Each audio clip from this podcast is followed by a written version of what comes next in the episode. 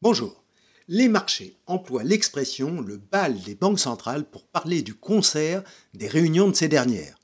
Eh bien, cette fois, le bal s'est transformé en bal des vampires durant cette semaine de la fête de la musique. Pas étonnant que les marchés aient amorti le coup, alors est-ce un point d'entrée? Initiés par la Banque d'Australie, la Banque du Canada, du Danemark, de Suisse, la BCE ont emboîté le pas avec plus 0,25 sur leur taux directeur.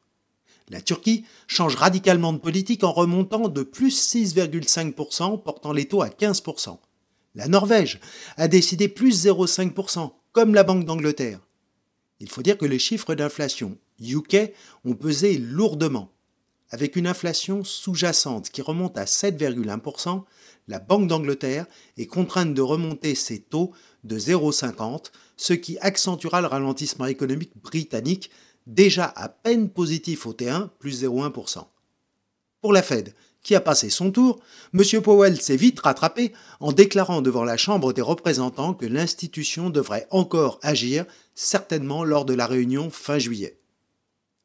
En parallèle de cette forte pression sur les taux, la semaine devait débuter avec de bonnes nouvelles en provenance de Chine. Mais les mesures annoncées pour doper la croissance domestique sont considérées comme encore timides seulement 0,1 de baisse des taux de la Banque populaire de Chine et toujours pas de plan d'ampleur d'investissement après celui d'environ 30 milliards d'euros annoncé précédemment. De plus, la visite du secrétaire d'État américain Anthony Blinken n'a pas permis d'apaiser les tensions commerciales et politiques.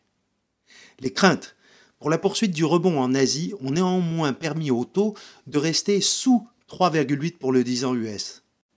Idem pour les taux obligataires européens qui n'ont finalement pas reflété ces hausses de taux directeurs et, en conséquence, freiné la baisse des actions.